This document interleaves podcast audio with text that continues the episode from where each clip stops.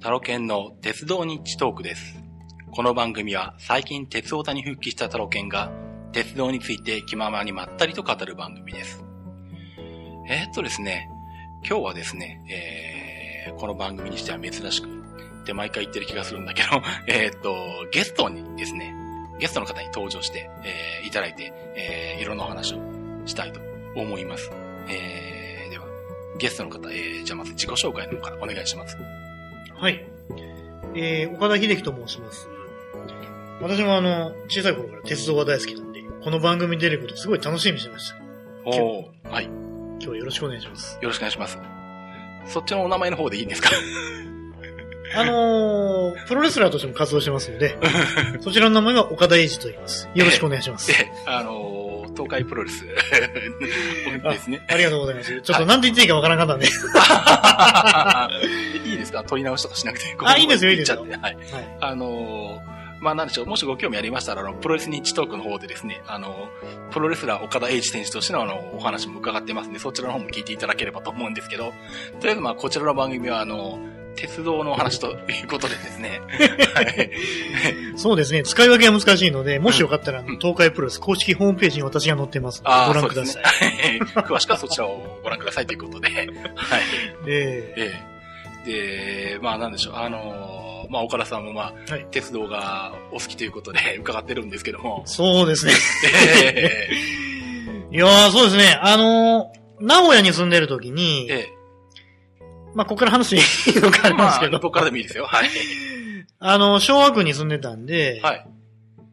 JR 東海のうん中央本線ですね。はいはいはいはい。そこの鶴舞の駅っていうのがはい、本当に近かったんですよ。ああ、なるほど。はい。鉄道を見る機会が本当にうんあったんで、うんうん。当時ですと、なんて言うんですかね、うん113系とかですね。うんうんうん。いわゆる湘南色のそうですね。電車ですね。はいはい。がよく走ってて。まあ多分あれがね、一般型で走ってたと思うんですけど、うんその当時が私が小学校2年か3年なんですよね。はい。最初はそれしか走ってなかったんですが、うん。ああ、かっこいいなぁと感情、感、そうですね、感情的にうん。すごく感動したのと、その頃だと思うんですけど、はいスカイブルーのですね、はいはい。あの、京浜東北線からうん。首都圏落ちで入ってきた、うん。スカイブルーの103系というのが入ってきましてええですね、え。えこれも、あ、名古屋でこんなん走っとんだっていうすごい感激を覚えたのがありましてです。ねああ、そうかそうか。103系系統は中央線しか走ってなかったですもんね、名古屋そうでですね。ん。それまであの、113系のあの、うん。向かい合わせの、いわゆるクロスシート車しか走ってなかったんですけど、そうですよね。103系のようなロングシート車というのん。は、あれが初めてだったんで。名古屋地区としては画期的だと思うんですよね。そうですよね。ええあれは本当に感動しましたね。うん。うん。ええそれからやっぱりあの、名古屋ですとね、ええ地下鉄もはい結構充実してると思いますし、うん。当時はまだあの、東山線。名城線、うん鶴舞線の3路線しかなかったんですよ。はいはいはいはい。しかも名城線は、うん今は環状線になってますけど、ああ、なりましたね。ええ当時はあの、名城線と、うん。全部名城線という名称で、うん。名古屋港駅方面とう、ん。新玉橋方面とう、ん。二股に分かれてたんですよね。そうですね。金山から分かれて、二股に分かれて、どっちも終点でしたもんね。そうですよね。そうだったんですよ。うん。それと鶴舞線も、ん当時はまだ、八ごとありまますよね。あはいの、八ごと交渉寺。あそこからうん、伏見までしか走ってなかったんですよ。ああ、また一番最初に開通した区間ですね。そうですうんね。それからどんどんどんどんお互い双方伸びてってですね。ん。今はもうトヨタと、あと犬山まで、名鉄線を経由するようになっちゃいまして、そうです。ね。名鉄と総合乗り入れして、ええ両端名鉄に繋がりましたからね。繋がりましたうん。ね。やはりそれが一番最初のきっかけですね。うん。うん。まあ、中央線、ちょうどあの辺高架になってるからよく見えるんですよね。見えるんですよね。うで、その時の多分記憶違いじゃないと思うんですけど、うんあの、首都圏落ちで103系が、はい多分夜だと思うんですけどね。ん。はいはい。あの、首都圏から、だいたいああいう転属される場合っていうのは、あの普通に鉄道路線走って輸送されますよね。ええまあ、電気機関車に引かれたりとか、はい自走していったりとかあるんですけど、はいはいはいはい。確かその時は鶴舞線の高架の夜で見た覚えがあるんですが、はいスカイブルーだったんですよね、うん103系。うん。ですけど、ん。何両かはカナリア色の緑色、あカナリア色の黄緑色のがやったんですよ。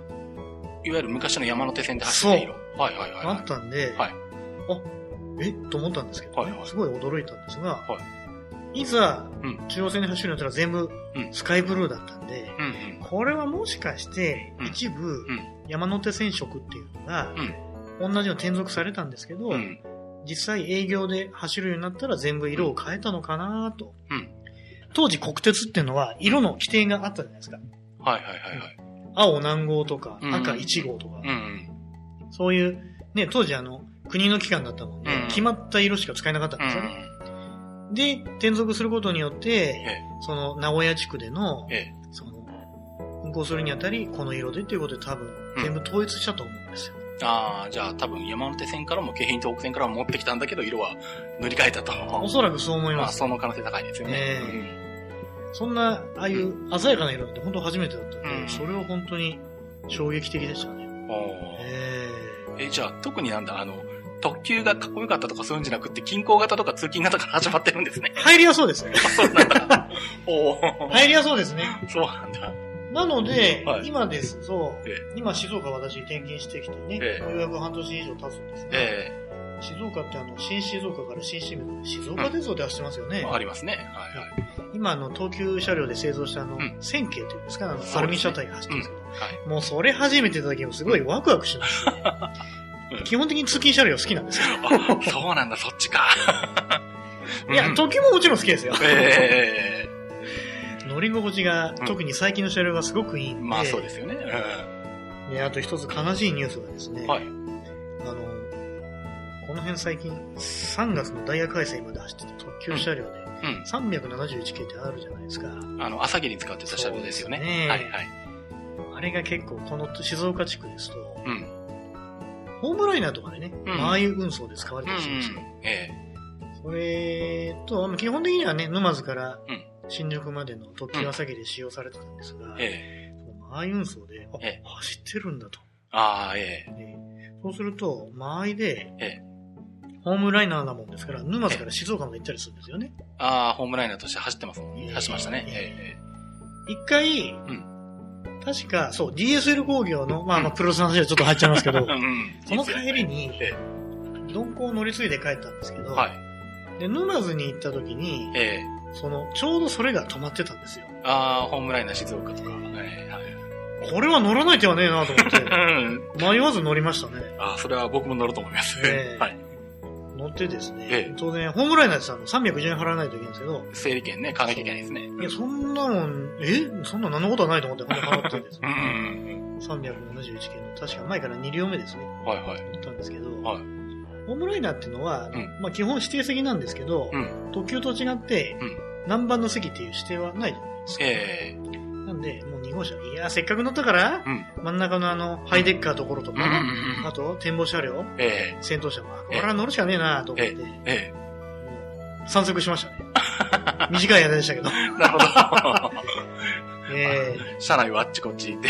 え来ましたね。で、幸いにも清水は止まってくれたんで、ああ、そっかそっか。そこで止まって、止まった後も外出て、ん撮り鉄をしましたね。ああ、写真の方。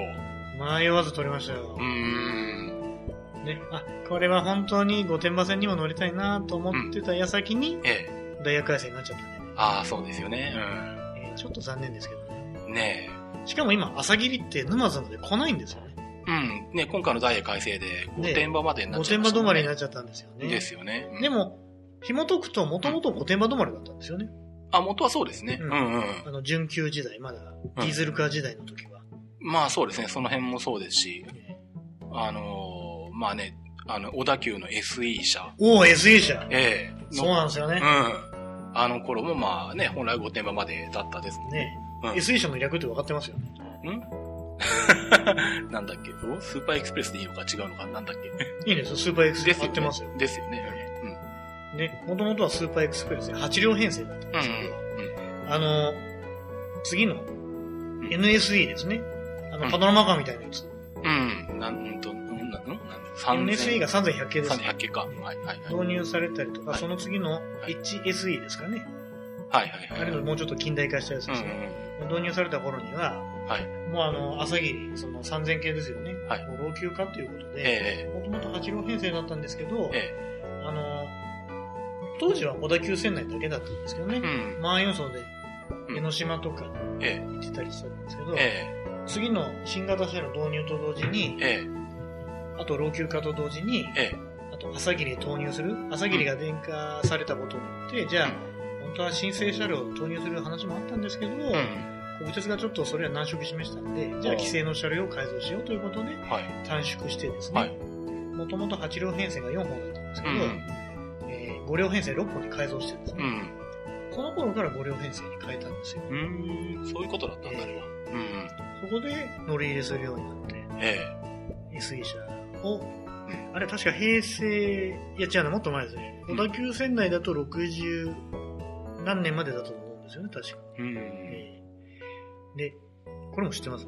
はい。あのうちの1本が、ええ大井川鉄道に譲渡されたんですよ。ああ、知ってますよああ、もちろん、やっぱり知ってますよね。うんうんうん。でこれも打足ですけど、え5両編成になったらえ、え SE 車から SSE 車になったんですえよ。そうですね、SSE でしたね。ショートスーパーエクスプレス、う短くなったと、うんなったんですよ。え全面形状変わりましたもんね。変わりましたね。うんうんあの、ライトが前に、ね、そう繋がってたんですけど、うん。あの、特急名が両側にこ、そうね、外に行きましたよ広がって、ね。真ん中に特急名が来るやつですよね。うんうん。で、1本が大江川鉄道に譲渡されて、うんうん。あれ、確か、何年かまでは走ってたんですよね。62、3年まで。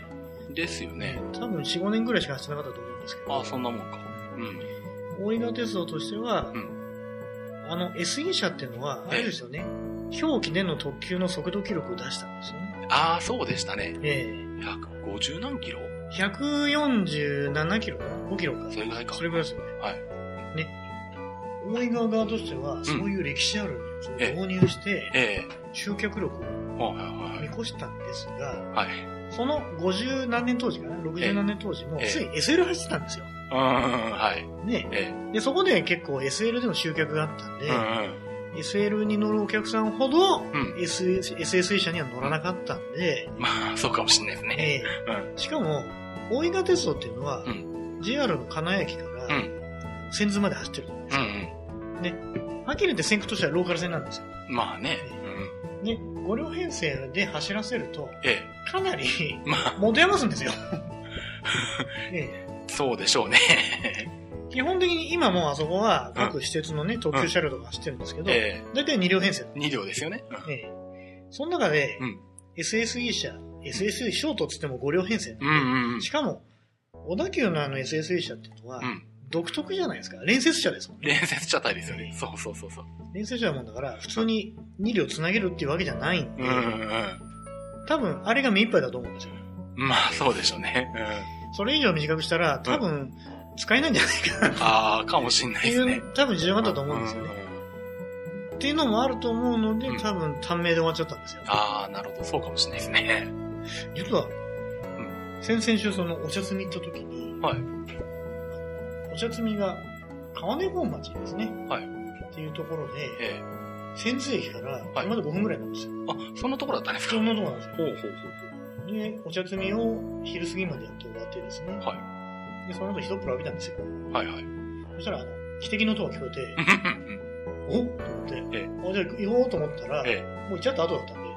残念ながら見えなかったんですけど、ええ。その横になんか SL 資料館っていうのがあったんですよ。ああ、はいはいはい千頭駅。ええ。すごいですねありますね。ありますね。うん。100円払ったらすぐ見れるんでうんうん行ったら、まあその、SL のヘッドマークですよね、なんか記念列車とか。ええ。それがすごいバーって陳列してあるんですけど、えあと SL のね、写真と、え。はい。きあの概要とかいろいろ貼り付けてあるんですが、はい。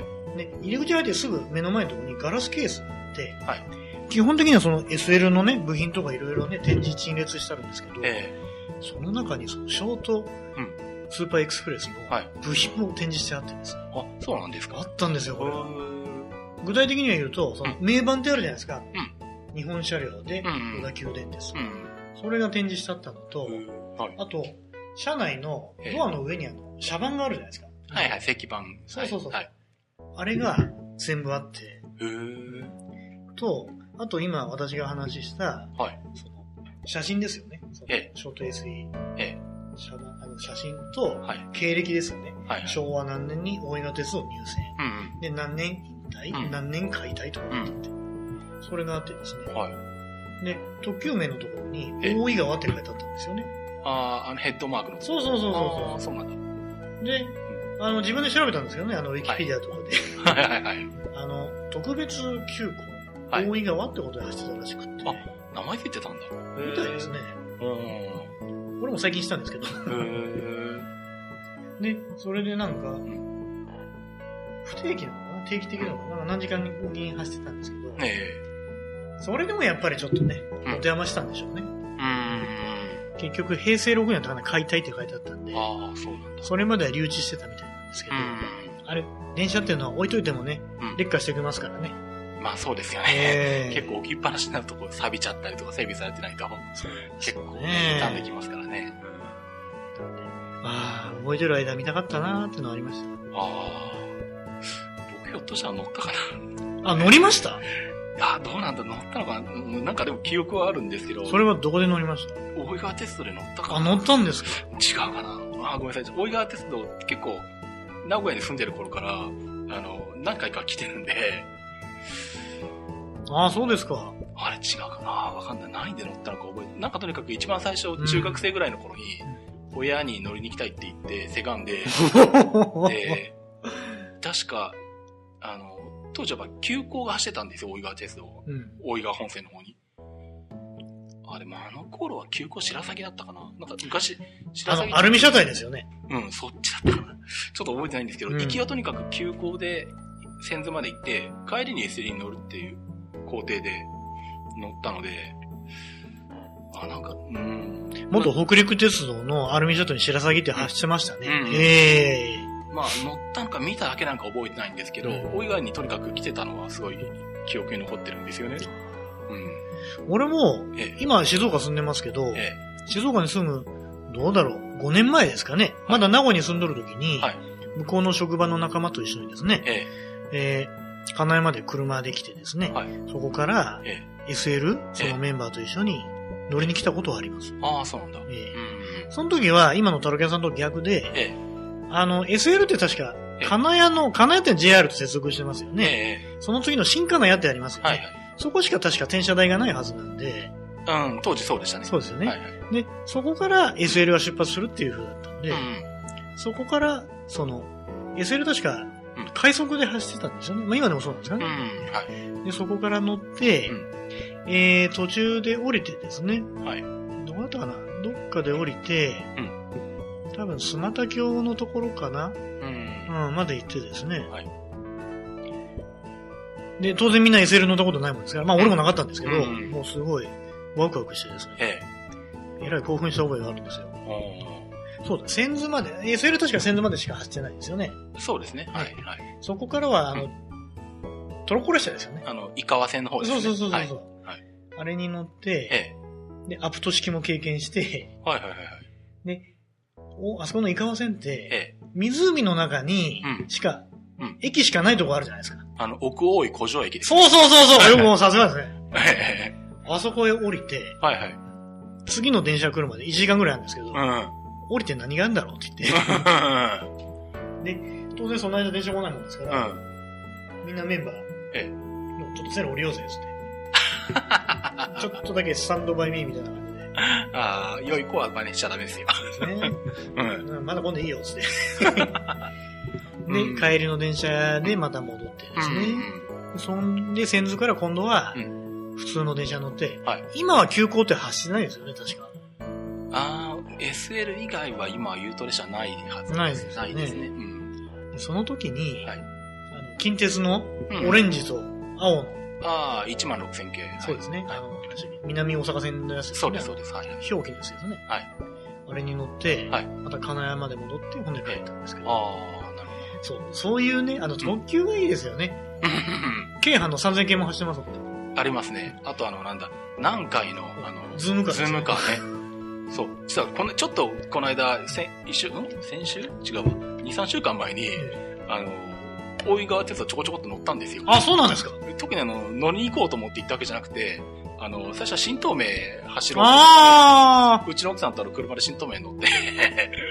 あの、西の方に向かって、で、とりあえず乗ったはいいけど別にどこに行くあてもないんでどうしようかなと思って、手で島田のあたりで、まあ、降りりゃいいかと思って、ーあ、できましたもんね。島田金谷インターでしたっけ？あ、ありますね。うん。うん。で、たまたま、あの、うちよく飯食ってる時に、あの、地元のケーブルテレビ局のうん。チャンネルつけてることがあるんですけど、うん。そこであの、新金井駅の中に、あの、なんだ、SL ラテ。おー、あの、なんだ？うん、あの、あの、コーヒーですよね。コーヒー、コーヒーなんですけど、あの、コーヒーになんかこうミルクで絵を描く。はいはいはいはいはい絵を描くじゃないですか。あれでこうなんかハートマークを作って、うんで、さらにこうそこに SL の型を置いてなんかココーヒーかなんかの粉をかけて、SL ラテっていうのがありますよっていう番組がやってて、おー。まあ別にそれがそんなに飲みたいわけじゃないんですけど、まあとりあえずそんなこともやったし、あとはなんだ、今まで大井川テスト行くときって必ず鉄道で行ってたんで、うん新金井駅行ったことなかったんですよ。なんで、あ、じゃあちょっとせっかくそこまで行ったんだから新金井行ってみようかって言って新金井行って、で、そしたらまあ駐車場がね、あそこ1日700円で置ける駐車場があって、まあそこに置いて、そしたら、うちの奥さん大井川鉄道乗ったことないんですね。あー、そうですか。まあで、うん別に、まあ特に鉄道が好きってわけではないんですけど、まあ、さっき僕の影響でいろんなとこ乗らされてるんですけど、まあじゃあせっかくだからちょっとなんか乗ろうかっていう話になって、で、ほうほうほう、はいはいはい。まあ、SL とかはもうね、土日で当然切符ないですし、まあ、乗れるとは思ってなかったんで、まあ単純に普通列車で 行って、えーっと、なんだ、うんと、川根温泉笹窓だったかな？ええっていうあ、ありますね。ローカル駅まで往復してきたんですけど、その時が行きが1万6000系で、帰りがその何回のズームカーおー、素晴らしいじゃないだですか。っ。て、しかも今まで何回か大井川鉄道乗ってたんですけど、ズームカー1回も当たったことがなくて、俺もズームカーないんですよ。あれなかなか来ないんですよね。ないんですよね。ズームカーって内装ってどうなんです？特急車両のままなんですかあれ？えっと、セミクロスシートだったような気がしたな。うん。ね、だからシャタン部がロングで、あとはクロスじゃん。そうですよねえ、ちょっと待って、どうだっけ？全部ロングになってたかな？ごめんなさい。あ、ロングシートなんですか？あ、ロングになってたかもしんない。あんまり記憶覚えてないぞ。ズームカーってもともと特急車両ですよね。あれ。急行車両か。一番最初は特急なのか、あれ？特急ですよね。確か、特急ですよね。特急荒野の代わりにも走ったってなんかね。そうですよね、そうですよね。うん。私もなんかロングシートになってたかもしれないな、全部。どうだっけおー、じゃあ特急車両にもかかわらず通勤うん。状態なんですね、中身。あ、かもしれないです。ちょっとごめんなさい、はっきり覚えてないんです。ええそうなんですよ。ズームカーっていうのは走っとるの見たことないんで、俺。そう、本当に。中はないんですよ。大体あの、ほぼ1万6千件ばっかり切るんで。そう。大体それですよね。あの、近鉄ですよね。そうなんですよね。確か近鉄から2編成譲渡されたんで、うんうん。本数的に言うとうん多分一番多いと思うんですよ。ですね。うんうん。で、あと、京阪の3000系も確かあれ1本ですよね。一本ですね。うん。そうするとあれもなかなか走ってこないんですよね。うんあと、これも近鉄なんですけど、ええ近鉄のかなり古い特急車。はい。下が青で上が白い。ああええええ特急だったかな、確か。うん。はい。あれも1回だけ乗ったことあれは確か中身は通勤風になってましたね。うんうん。あ、のー、ドアの横の両端だけがええロングシートで、ええあとは、なんていうの向かい合わせシートだと。うんまあ、113系みたいな感じですね。うん。まあ、ね、まあ、近鉄もまあ、あれを特急で走らせたの相当昔の話ですから、ね。一般車になってますもんね、そうですよ最終的には。ね。格下げするとそれで改造したりしますもん。うん。あいいじゃないですか、ズームカー。今走ってるのは大井川とうん、市畑電鉄だけですよ。あ市畑にあるのか。ねそうか、そうか。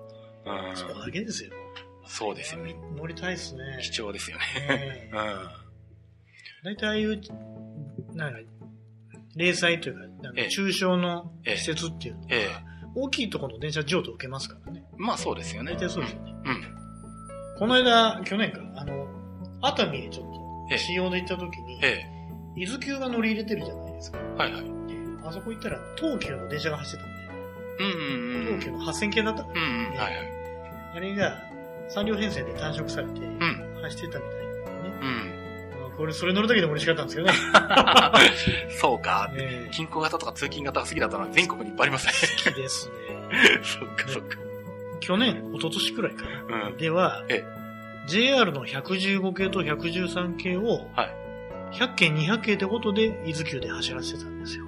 うんうん。もう今、全廃したんですけどね。えでももともと伊豆急っていうのは、ええ伊東線から延長してるんで、うん。全く違和感がないんですよね。うんうん。普通にね、JR のね、踊り子とか走ってくるんで。うんうんそれでも、うんやっぱ伊豆急から青と白のカラー走ってたんで、ええ乗りたかったなーって今と思えばね。えうんうん。まあでもその頃は、そっちまで行くあれが全くね、接点がなかったんで、ええちょっと残念ですね。ああ。いや、そうすると、通勤型とか好きだとすると、え、名鉄の中で一番好きな車両って何です？名鉄ですか。ええおおよくぞ聞いてくれましたね。名鉄ですとね、はい。あの、今はもうなくなっちゃったんですけど、はい。3300系って、3両編成。はいはいこれはい。名鉄ではそれだけなんですよ。3両編成ってのは。ああ、元東急車両。ね、東急から来たやつじゃなくて。あのね、昔はそうだったんですけど、うんその後、うん名鉄で自社生産したうん3800系とか3900系ってあの、吊り掛け式の。電車があって、ええそれを車体更新だけして。台車とかはそれを使ってるんですけどね、う古いやつ。でも車体だけは、あの、はい名鉄の一般型の6000系ってあるじゃないですうんか。うん主力のやつなんですけど。その車体を乗せ替えた3300系っていうのがあって、これが確か3本しかなかったんですよ。で、見た目は6000系なんですけど、う中に乗って音を聞くと昔のあのね、吊り掛け車特有のなんか、ううんん、うん、うんっていううん音のはい。車両が、ええこれが名鉄の中でかなり少数派でですね。乗る線区も決まってて、はい。私が昔、あの、春日井に住んでた時に、はい。名鉄の小牧線って言って、はい。北区の上田まで行く路線があったんえですよ、ええそこを主に走ってたんで。それに乗る、その、吊り掛けの音が好きでしたね。ああ、なるほどね。うん。で、名鉄も実は去年まで吊り掛け車が走ってて、ああ、そうか。去年まであったのか。あの、瀬戸線ってわかります？ああ、もちろんもちろん。はいはい。終わり瀬戸から境までですはいね。。え SKE 劇場があるんですけど、え。そこまであの、ん名鉄にしてはあの、う独立した路線なんですけど、まあ、繋がってないですもんね、そう他と。えそうですえ。ね。えそこで、え。同じような理由で、はい6650系っていう、え。はいはいはいはい。これも同じように3800系の台車とか、うん。あの、モーターとかを使って、だけど、車体はもう最新型ってやつうなんですけど、ん。それも確か4本ぐらいあったんですけど、うん。それは確か去年まで走ってたんですかね。うん。でも、新、新型車を導入する、新型車4000系というんですけど、はい。それを導入するにあたり、はいもう、車体は新しいにもかかわらず、ええもう全部廃車になっちゃったんですよ。うん。それまではもう釣り掛けが走ってたんですけどもう今釣り掛けはゼロなんですよね。なくなっちゃいましたよね。なくなっちゃいましたねうんまあちょっとそれも、すごく残念ですその時はもう静岡にいたんで、うん。うん。ちょっとそれが心残りですうね。ん。うん。そうか。あー結構名鉄ってだからなんだろう。そういう台車をこう流用してとかいっぱいありましたからね。名鉄はなんか使い回しが多いですよ超使い回しますよ、安川。ね。ねだってパノラマスーパーって特急車両走ってるじゃないですか。えあれも、え確かあの、パノラマスーパーともう一つあの、ん3両編成の特急車があったんですよ。パナマデラックス。そうですね、それもそうだし、もう一つ、これ多分マイナーですけど、1700系っていう3両編成固定のなかったんですよ。あー、パンダマスーパーみたいな配色してるやつでそう。そうそうそう。あー、あったあったあったあった。貫通扉があるやつうです、んうん、あれか。はいはいはい。あれは本当にあの、視線特急用ということで、ええあっちの蒲郡線とか用、ええあれも確か2本が3本あったんですええけど、えあれを途中で廃車にしたんですよ。えうんあっちの蒲郡方面のはい運送面が悪くなったのうで、ん。もうそれ使うのやめようということで廃車にして、はい。廃車にしたんだけど、えあれも確か製造年数そんな古くなかったんで、まあそうですよね。うんじゃあ使い回そうということで、うんえー、確か、3本あったうちのはい。1本廃車だったかな？んで、そのうちさらに残った2本の、うん先頭車両2本を廃車にして、うん残った4本を、うんパノラマスーパーの一般車、うん。普通の席のありますよね。はいはい。それにつなげて、ええ。あの、本線用の特急として改造したんですよ。そうなんだ。で、先頭車両2両は指定席用の車両にして、ええええ残りは一般車というええ。えええなんで多分、えうんニュースカイって今言いますよねうん。。はい。あれも確か、え指定席用の車両とうん一般車両うんと赤いラインなんですよ。青いラインは全部指定席なんそうです。ね。うん。それに多分赤いラインと混じって今走ってます。あ 名鉄って本当にどんどん使いますっていうか使、い回しですよね。長いこと使いますからね、本当に。なんだろう。そもそもねさっきおっしゃられたパノラマデラックスも、ええあれ3両編成ですよね。そうですね。最初2両編成だったんですけど、そうそうそうそう。あれだってもともとパノラマカーあるじゃないですか？元祖展望車両。うん、7000系とか。はい。あれの7500系の発車車両の部品使ってますよあ、そうでしたっけ？そうなんですよ。そっか。うーん。で、1両うん付け加えるにあたり、えその、同じようにそのパノラマの部品を、やっぱ同じの使ってるもんで、うん違うの部品使うとね、効率悪いというか、まあ多分使えない。うん。うん同じようにそれを使って真ん中の章を使う、付け出したんですよ。あれ、真ん中のシェルって、ななんか、特別室かなんかありませんでしたっけ？個って個室でしたっけ？そう、あのーえそうですね、個室ですね。個室なと、なんかコンパートメントですね。コンパートメント車か。えうん。あってですえね。え。で、確か、このスーパーも3本あって、そのうちの1本が確かなんかあの、ええステージが、ステージ？ステージ、あの、はいカラオケができるような。あ、そんなんでした？っそういうのが確か1本あったんけですよ。へえ、そうなんだ。本当になんか臨時特急用みたいな感じ。団体貸し切り用みたいなね。ありましたねえ。なんか、デラックス料金510円とかだった気がする。ありましたね。それでも、あれですもんね、あの、ガマゴーリまであれでね、うん。走ってましたもんね。あ、してましたよね。あれ、乗りました？乗ってますよ、何回か。乗ってますか？え俺、あれ乗ってないんですあ、よ。そうなんだ。うん。あれはもう心残りですね。ああ、そうか。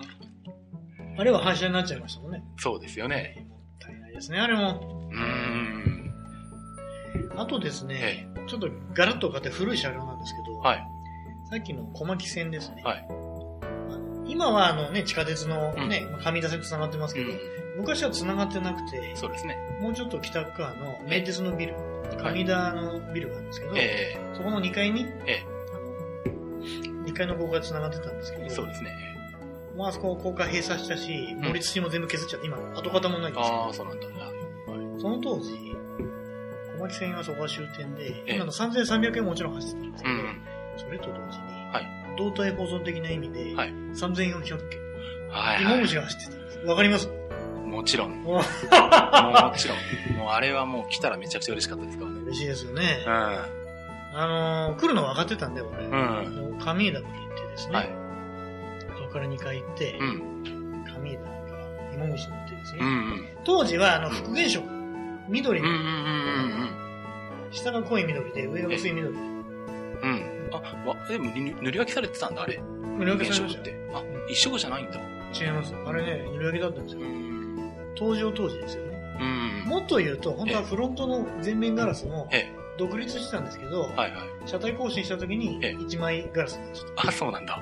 あだからピラーしか今ない。んまあまあ当時はね、ええ高専後は。ええ。前はもっと太いなんか枠だったああ、んですそうかそうか。でそれが来て、うん来た来たと思って、うん。うんうんうん。確か紙だから、ええ。あっちの、カニの方ですかね。はいはい。まで走ってたんですよ。ヒロミ線の方。そうそうそう。はいそれ乗っても、それ乗るだけでも、うんめちゃくちゃ嬉しかったし、で、当時の車両なんで、ええ内装が木なんですよ。あ、そうですね。うん。で、運転席も今ってあの、囲われてるじゃないですか、別室。うんうんうん。じゃなくて、ええついたてが1枚あるだけで。ああ、で、なんかあの、なんか棒みたいなのでそうそうそうそうう。。そうなんですよね。ですよね。あそこに立ってると、あの、本当に見えるんですよね。まし、運転席から見てるそう、ように。なんか路面電車みたいで。そうそうそうそうそうそう。あれがね、ほんで真ん中に運転席があるんですよね。ああ、うん、そうそう、真ん中です。中央ですよね。そううん、そうだそうだ。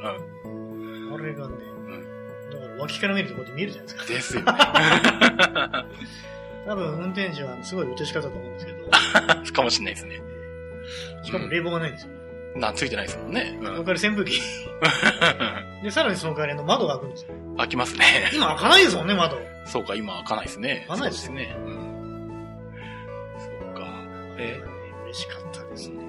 あの頃はもう2両に短縮されてたんでしたされてましたね。ですよね。ええもともと4両固定だったんだけど、真ん中抜いちゃったんですもんね。あれも確か3本あって、うん4両4両あっうんて、うん。搭乗員は確か2両だったんですよ。うん。で、確か名鉄が本線、豊橋が繋がった時に、特急車両として4両固定化にしてう、ん。で、本線用の特急として使ってたんですけど、うん。うん。それからどんどんね、新しい車両がどんどん出てきて、だんだん支線用に変わってう、ん。普通車に格下げになったんですけど、うん名鉄って普通に格下げするじゃないですか。しますね。パノラマカーも特急車両ですけど、普通になんかね、うん。普通って走ってますもんね。まあ知ってますよね。まあでもそれがいいとこなんですけどね。まあ、ええごく普通の普通でパノラマカー来たりとかしてましたからね。走ってましたね。たまにあのパノラマカー、パノラマカーで特急用ってあの白い線が入ってましたよね。ああ、白帯車の時代ね。はい。白帯車ありましたよね。はいはいはいそれと、シートもちょっとだけグレードアップしたのがあるじゃないですか。ああ、まあ白帯にされたやつはまあね、シートも良くなってましたもんね。やってましたうんうん。でもあれも普通って走ってましたもんね。ああ、あれも最終的には白帯なしにして、でもシートだけそのままになってたりとかしましたからね。そこが名鉄のいいところです使い回しのなんか、コンねセプトですよね。ですね。そんな感じであの3400系も、うん。昔の名鉄ってあれじゃないですか。え？今はあの行く先方向盤え普通に回るじゃないですか。え。まあ、機械でね、回っちゃいますけどね。うん昔って作業員が、こうんうやってガシャって入れてないですか、あの、正面に。正面にサボをそうそうそうね、入れてましたね。あれね、欲しくてね。ですよね。たまにあの、ほら、鉄道のね、なんかあの、部品のなんか即売会とか出ますけど。まあ出ますけどね。買ったことはないけど、なんか欲しいなとか思ったり欲しいですよね。俺も欲しかったんですよ。で、パノラマカーも確か去年、一昨年も全廃したじゃないですか。えその時にえ、、えパノラマカーって3パターンぐらいあるじゃないですか、行く先が。え。ああ、そ全部うですね。電動のやつもあるし、うあの、まあ種別も全部。ん。かけるやつもあるし、パターンってやるやつもあるし、みたいな。そう、ありますよね。えでそのうち、そのえパターンってやるやつえ。えが、なんか即即売会で撮って、え。はい。いいなぁと思ったけど、ええ。買ってどうしようかな。あれ、うちに持って帰ったら結構でかいはずですからね。で、かなりでかいですよ、あれ。行く先方向も今みたいに、真ん中に蝶番があって、ここでパタッパタってうん。なるうん、うん、そうですで。、下も種別がうん。特急とか普通そとか。う、ね、準急とかね。ね、そうそう。あれいいな。いいけど買ったらどうするとそう。そうそうそう。ねあれがね、でもあれパノラマカー独自ですもんね、あの形が。うんそうですね。富士山逆にしたよううんな。うん。ね。昔一時瀬戸線の車両についてたか。ぐらいの頃は確かあったんだけど。ありましたね、ありましたね、うんそのうん、逆さ富士。まだ瀬戸線で特急が走ってた時代ですけどね。走ってましたね。うんあの、本線のやつを格下げしたやつに、うんそれつけてやってましたそうそうそうそう。あの当時は、ミええュージックホームもなってたんですよ。なってましたよね、瀬戸線ねえうんあの、YouTube なんかでまだ今でも見れますあ、見れるんだ。あ、うん見ますよ、見ますさ探す。とありますよ。最終的にその当時使った特急車両が、えええ谷組線でしたっけ？えはいはいはいはいあ。そこへ走るようになっちゃっああ、そうですね。うんた。谷組線まで俺行きましたよ。うん。あ、僕も行きましたよ。ね うんうんえ。あれ、本当にローカルですよね。あれは名鉄の中でも特にね、うん。ローカル線ですようんね。あの感じはなかなかないですもんね、他の鉄道でもな、本当に。あれは確か岐阜の路面電車と月直通でしたよね。そうですね、岐阜駅前から直通で急行谷組行きとか、そうですよ。伊比行きとかね、ね。ありましたもんね。なもんで、う俺が乗りに行った時は、もうその直通のあの路面電車のあるじゃないですか。ん880系とか、うんうん。770系とか。はい。あれが本当直通でイビとか行ってたんですけど。あ、行ってましたね。俺が乗った時は確かあの、うん黒のかな、そこで分岐してましたよね。ああ、そこでまあ、あの、岐阜市内線と、まあね、伊比線、谷組線と分かれてますからね。で、谷組線乗った時にそこから分岐した時に、その瀬戸線で昔走ってたのが走ってた。770系でしたっけ、はいはいはい。700系だったかな、うんその時は単行で1両編成だったんですけど、うん。それがまた良くて、うん全部木木で、うんうんうん。で、窓当然全開で、ええで、谷組からその黒のまで短いんですけど、うんもう本当になんかもう、こんなとこ誰が降りるのってことで、ええああ、駅ありましたもんね。ローカルで、でもよかったですよね。ねうん。その車両は確か今、谷組駅、はい今跡地ですよね、はいはい。そこで今保存しておいてあるんですよ。あ、まだあるんだ。あるんですよ。じゃあ車で行けば 見れるわけですね。見れますね。そこはなんかね、資料館かなんかみたいになってて、はい。当時の駅のえ建物と、ええ駅のホームと、はい。で、線路、ホームにええ線路を置いてあって、そこに車両が置いてあるんですよ。はい。で、確かあの、車両保存の、その、劣化させないようにな屋根がついてて、ええ保存してありますで、当然、線路をそこで区切って、うんもう今、ずーっと向こうは跡地になってましたね。うーん。そういうのがありますよ。そうなんだ。へよかったら奥さんと一ーねえ。そう。緒に。で、同じような施設が、はい美濃線ってあったじゃないですか。美濃町線。美濃町線の方、はいはい。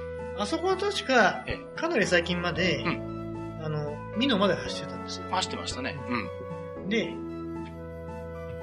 美濃から先、関まで走ってたんですよね。ん？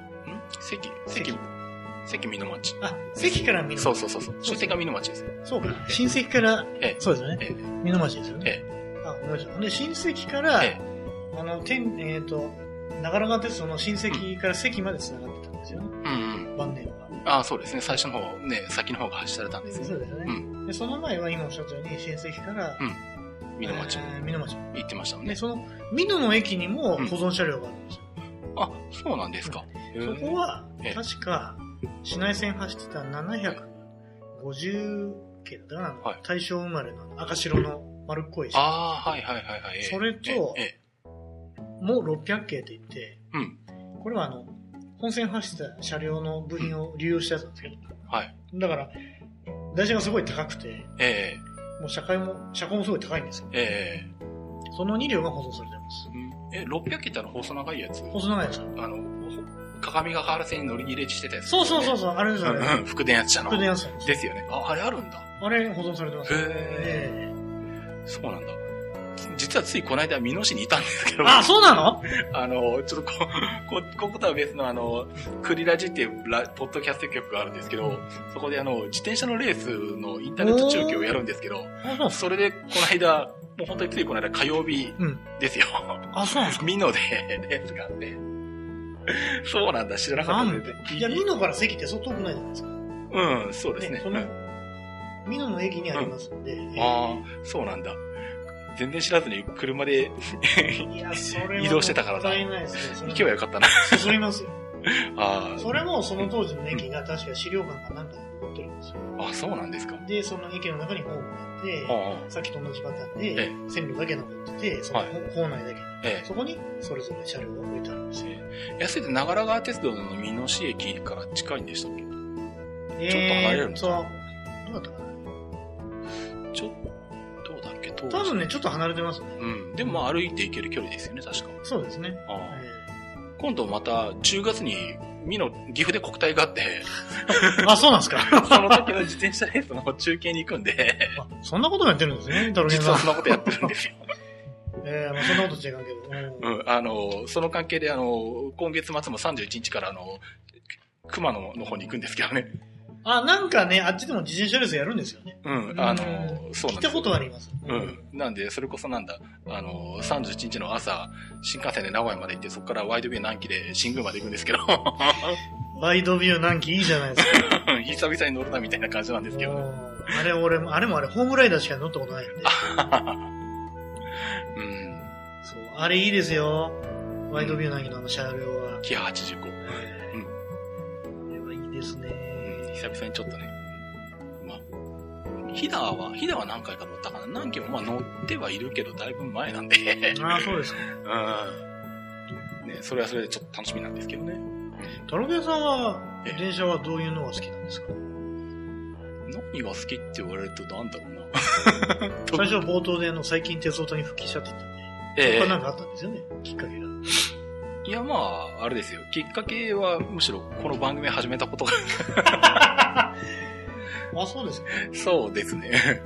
なんで、あの、この番組始めた頃は、あの、元鉄オタとかって言ってたんですけど、最近元じゃないだろうみたいな感じがしてきたんで、もともとは鉄道好きだった。あ、もう、ほんと子供の頃から好きでしたよ。ああの、本当に、幼稚園ぐらいの頃から。あ、なるほど。うん。あの、幼稚園の頃に親に送ってもらって、あの、名鉄の当時の新名古屋から新一宮まで一人で電車に乗ったのが初乗り鉄でその時。は何を乗ったんですか？なんだろう、車両は覚えてないんですけど、赤い車体ですか？まあ赤い車体ですけど、ね。ああ、まあもちろんそうなんですけどね。うん。で、あの、うちの母親が一宮の出身で、ああ、はいはいはい。で、まあ、当時はもうほぼ毎日曜日ぐらいうん一宮に行ってたんですけど、うーん。まあ大体親に連れてかれてるんで、まあ特急とか急行とかで行くじゃないですか、当然。普通で、ああ、まあそうですよね。普通で行かないですよね。うん。普通に乗りたくて、で、親に連れてってもらっ本まで送ってもらって、まだ幼稚園なんで、で、普通に乗って、で、ずーっと乗ってて、こう、途中でこう、西宮島とかで追い越されながらですね、行って、でも、さすがに高二宮まで着いた時に、ちょっとなんか時間がかかりすぎるんで、なんとなく心配じゃないのかなと思って、自主的にこうそこで急行か特急に乗り換えて 一宮、新一宮まで行って、まあそこでまた親戚のいいとこに迎えに来てもらってっていうことをしたのが乗り鉄の最初ですけどね。なるほど。ええ名鉄ってあれじゃないですか。ええ、急行とか特急主体のダイヤなんで、ええ、と普通は本当に追い越されるのは当たり前の流れですもんね。うん、まあそうですね。うんどっちかっていうと僕はないですよ。追い越されるの好きなんですよ。さすがですね。対比線に入るとかそういうの好きなんでだから普段特急とか優等列車ばっかり乗ってて、こうなんかあの、何？対比、あの通過線ばっか乗ってると、こっちの、こっちの対比線側に入れて乗りたいなって思うたちなんですよ、ね。ああ。まあ、メデューサ対比線多いですからね。うん。そうなんですよね。なるほど。うん。案外コアですね。私と一緒で。そうですか。ええー、まあ、あれですね。ちょっとまだもっとお話をしたいところなんですけど 時間的にあれかな。そうですね、うん。ちょっともう一回あの、改めて、この場所もこれちょっとしたあの、会議室みたいなところ借りてるんですけどね。もう一回、あの、予約を取りましてですね。続きを。いや、本当にこの話は尽きないですね。ですよね。ね もう、いろいろ次から次へと出ますんで、もう、ぜひとも、やりましょう。またお願いします、ね。いや、こちらこそよろしくお願いします。はい、ご連絡させていただきますんで、はい。はい。ということで今日はですね、えー、岡田英二選手でいいのかな東海プロレスの岡田英二さんに、はい。はい。来ていただきました。はい。じゃあまた、あの、近々、あの、はい。お呼びしたいと思いますんで、ぜひまたよろしくお願いします。ああ、こちらこそ、どうもありがとうございました。よろしくお願いします。はい、どうもありがとうございます。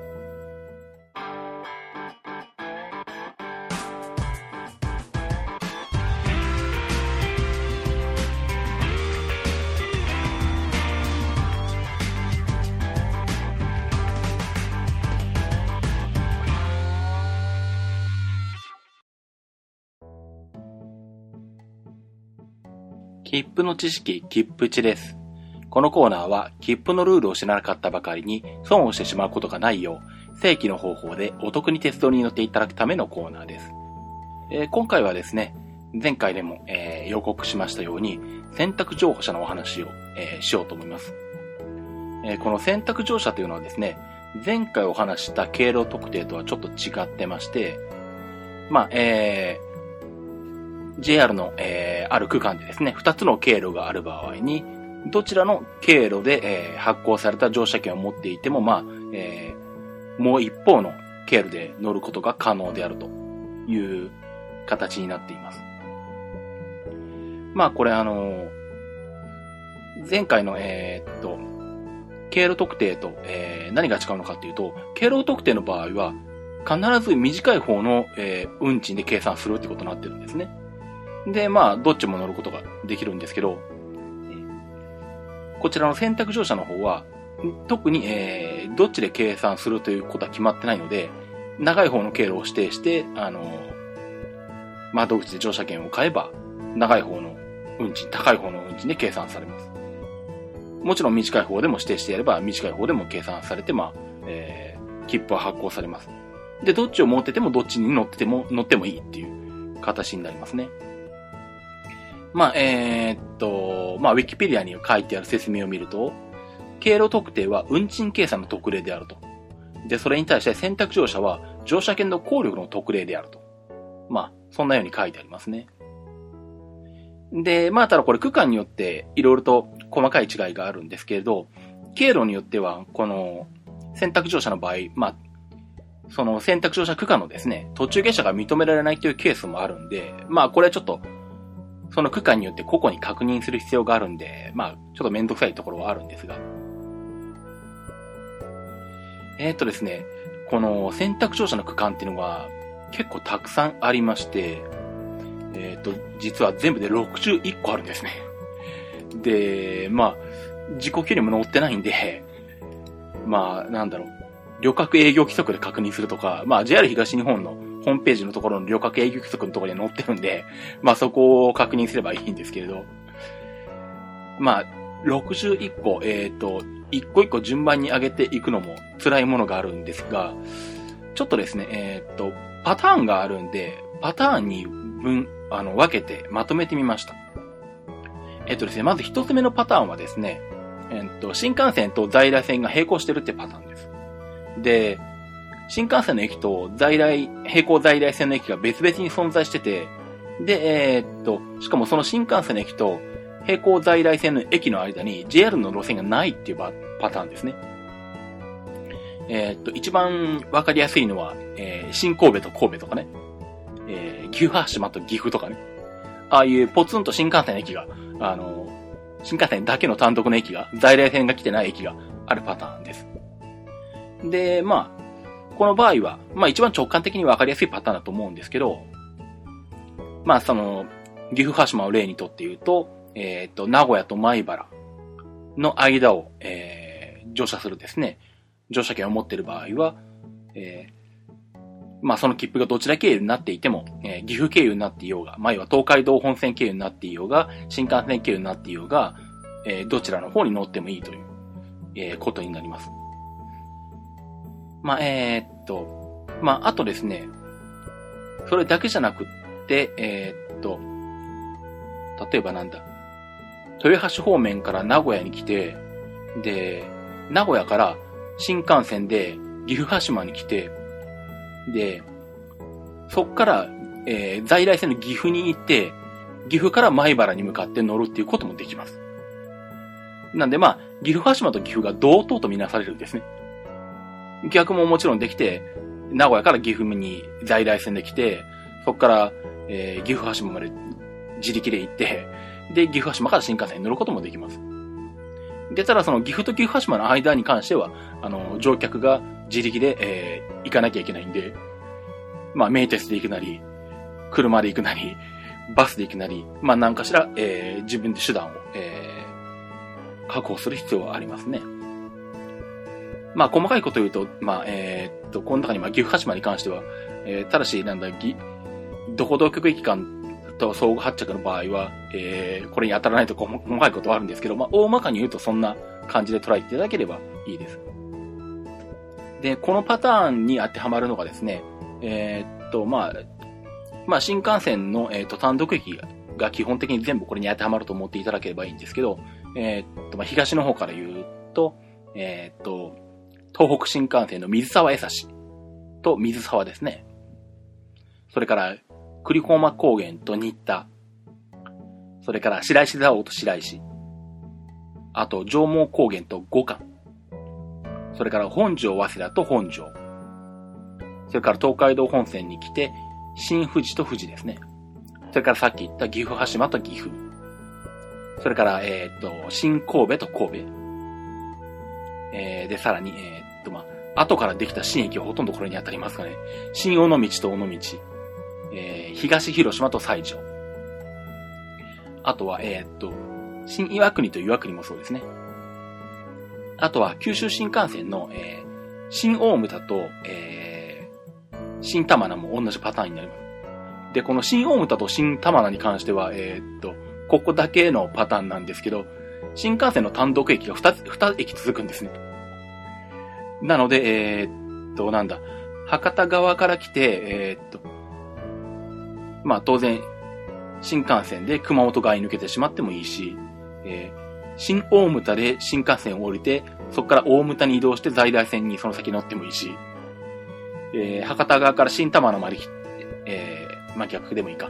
えっ、ー、と、博多側から在来線で玉名まで来て、そこから新玉名まで自力で移動して、新玉名から新幹線に乗ってもいいと。で、もっと言うと、えっ、と、なんだ、新幹線で新大牟田まで来て、で、そこから大牟田に移動して在来線で使って玉名まで行って、で、また新幹線の新玉名に戻って、そこからまた九州新幹線で行くっていうのでも OK なんですね。うん。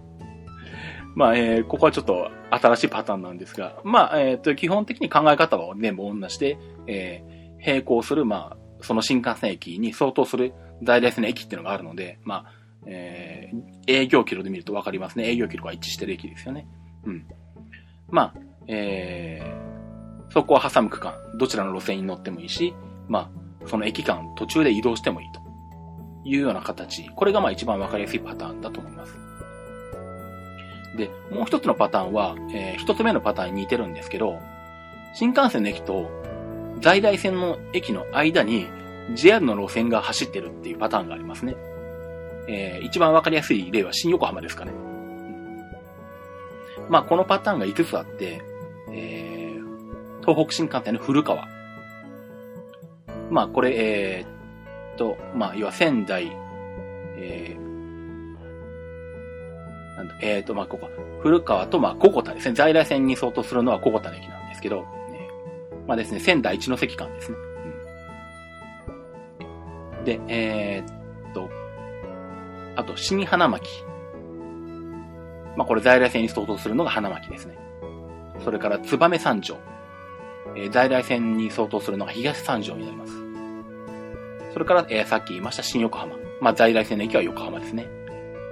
それから九州新幹線の新鳥栖。まあ、在来線の駅は鳥栖になります。まあ、これも一つ目のパターンと似てるんですが、えっ、と、途中で移動ができないのと、そうじゃないのがあるかな。えっ、と、うん。新幹線の駅が単独である場合は、そのなんだ、途中まで、うん、と新幹線で来て、自力で移動して在来線の駅から乗るとかっていうのができるんですけれども、このなんだ、新幹線の駅に、まあ別の在来線がこう、行っている駅の場合は、まあそういう乗り方というのができないですね。で、あとなんだろう。さらにややこしいことに、まあ特になんでしょう。横浜と新横浜なんかそうなんですけど、えー、っとなんだ。例えば、新横浜から、えー、まあ、小田原方面に抜ける場合、まあ、例えば新横浜から静岡としましょうか。そうすると、新横浜から新幹線で静岡に向かってもいいし、えっ、と、新横浜から、えー、横浜線で東神奈川に出て、で、えー、そこから東海道本線で小田原側に抜けてもいいという。で、逆になんでしょう。えー、横浜からし、えー、静岡までの切符を持って行って、えー、東神奈川経由で新横浜に出て、そこから新幹線に乗ってもいいし、横浜から直接東海道線で小田原側に抜けてもいいっていう選択乗車があるんですね。で、あとさらに、えー、っと、なんだ。東神奈川、東海道線で、えー、っと、新小安方面から東神奈川まで来て、そこから新横浜に回って、小田原に抜けてもいいし、東海道線でそのまままっすぐ横浜に抜けてもいいっていう選択乗車があるんで、この辺のパターンはちょっとややこしいですね。で、しかもそれが、えっと、区間によって、この通り方とこの通り方で選択乗車が設定されてるパターンと設定されてないパターンとかあるので、燕三条と東三条なんかは、単純に、えー、っと、そのところを通り抜けるパターンの選択乗車しかなくて、東三条まで行って、そこから燕三条に回ってとか、そういう選択肢が設定されてないんですね。なので、これは個々に区間ごとに確認しなきゃいけないので、えー、ちょっとややこしいです。まあこれ鉄道日東区のホームページの方に、その JR 東日本の選択乗車が表が掲載されているところへのリンクを貼っておきますんで、まああの、もしよかったらそこから辿っていただいて、えー、見ていただければと思います。で、まあ、ここまでは新幹線の、えー、パターンなんですけど、えー、もう一つ三つ目のパターンで、在来線で2経路ある場合っていうのがありますね。えっ、と、これが6つあって、えっ、と、中央当線の、えー、立野から塩尻の間。これが、えっ、と、岡谷緑子経由で行ってもいいし、小野経由で行ってもいいと。えー、こういう、えー、まあ、飯田線側から塩尻側に抜ける場合に、えー、選択乗車になっています。あと、えっと、山陽本線と赤穂線。まあ、ここは並行してるんで、直感的にわかりやすいんですが、まあこれも選択乗車になってますね。どちらの経緯で行ってもいいです。あと、四国の方の内子線と予算線。まあ、内子線は、あの、予算線の、えー、まあ、新線扱いで、えー、短絡ルートとして作られ、えー、改良されてるので、まあ当然といえば当然なんですが、まあこれもどちらを通ってもいいことになっています。あと、えー、小野田線、宇部線関連で2つあって、えー、1つは、宇部線側から来て、えー、っと、小野田線経由で行くか、えー、っと、宇部線プラス山陽本線で行くかっていうのの選択乗車がありますね。それから、えー、っ山陽本線をずっと新山口まで、えー、大阪側からやってきて、で、えー、宇部線経由で行くか、山陽本線経由で行くかっていう、まあ、新山口宇部間の選択乗車。こういうのもありますね。あと、えー、まあ、九州の方で長崎本線の、えー、長与経由か、えー、一布経由か。まあ、これも、えー、同じ長崎本線で2経路になってるんで、ここも選択乗車になっています。まあ、こんな感じでいくつか、えー、選択乗車があるんですけど、あれですよね。新岩国のところかややこしいですよね。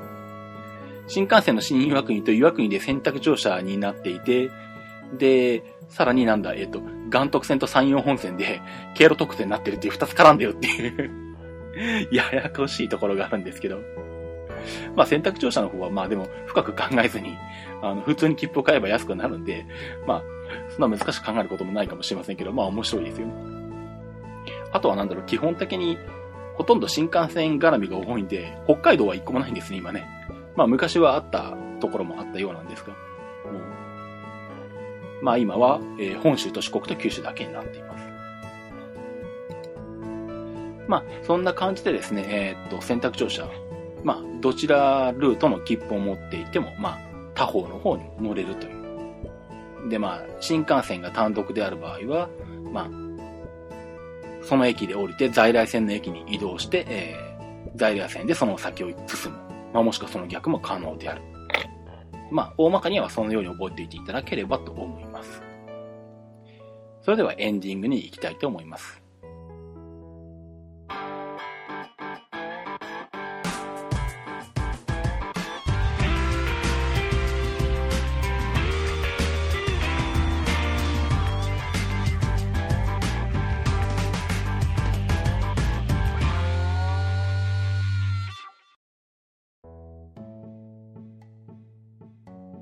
えー、っと、エンディングです。まあ、今回ですね、えー、東海プロレスの岡田英二選手をゲストにお招きして、えー、お届けした鉄道日トークなんですけども、えー、冒頭ではこの番組にしては珍しくゲストの方に登場してもらっていますとか言ってるんですけども、よくよく改めて考えたらですね、前回はあの、インデンさんに登場していただいて前編後編があって、で、その後、まあ、その後の2回はまあ一人でやってるんですけど、その3つ前は大関拓さんにゲストで登場してもらってて、よく考えたらゲスト、ゲストに登場してもらってる回ばっかじゃないかということに、はとと気がつきました。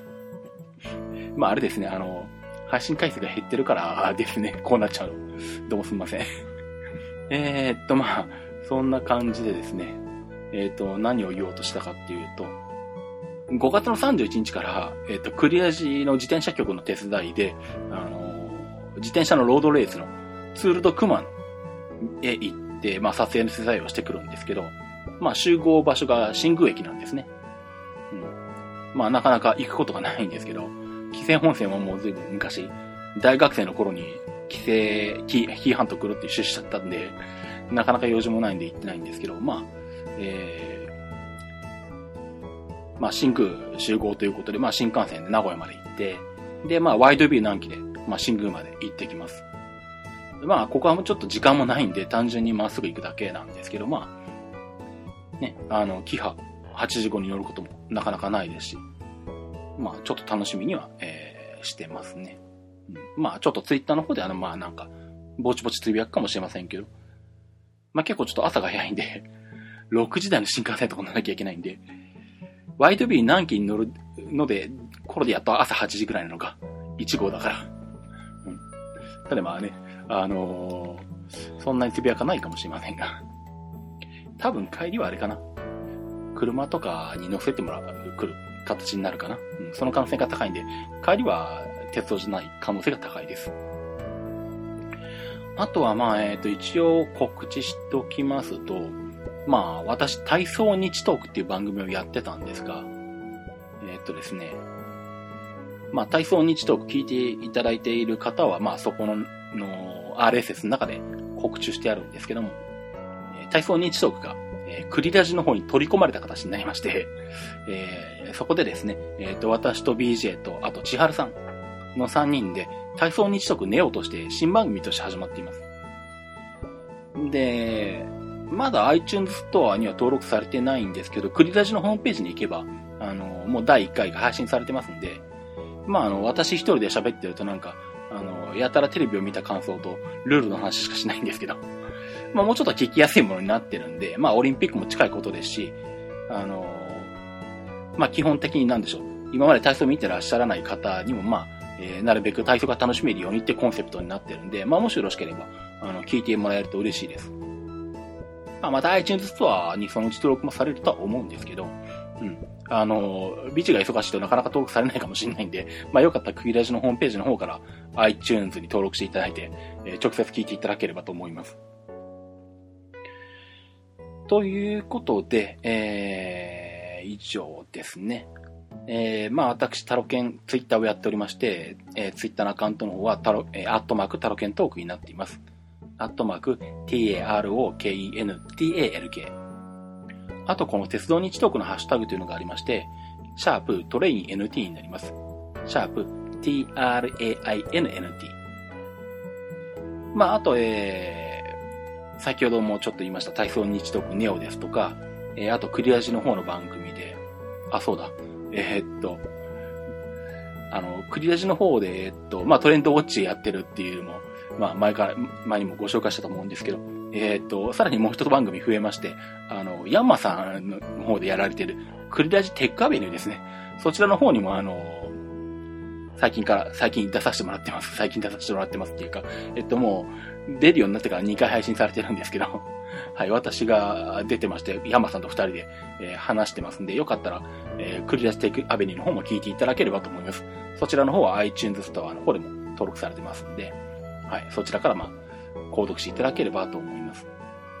で、あとは私一人でやってるのが、プロレス日トークと、えー、IT マ IT となっています。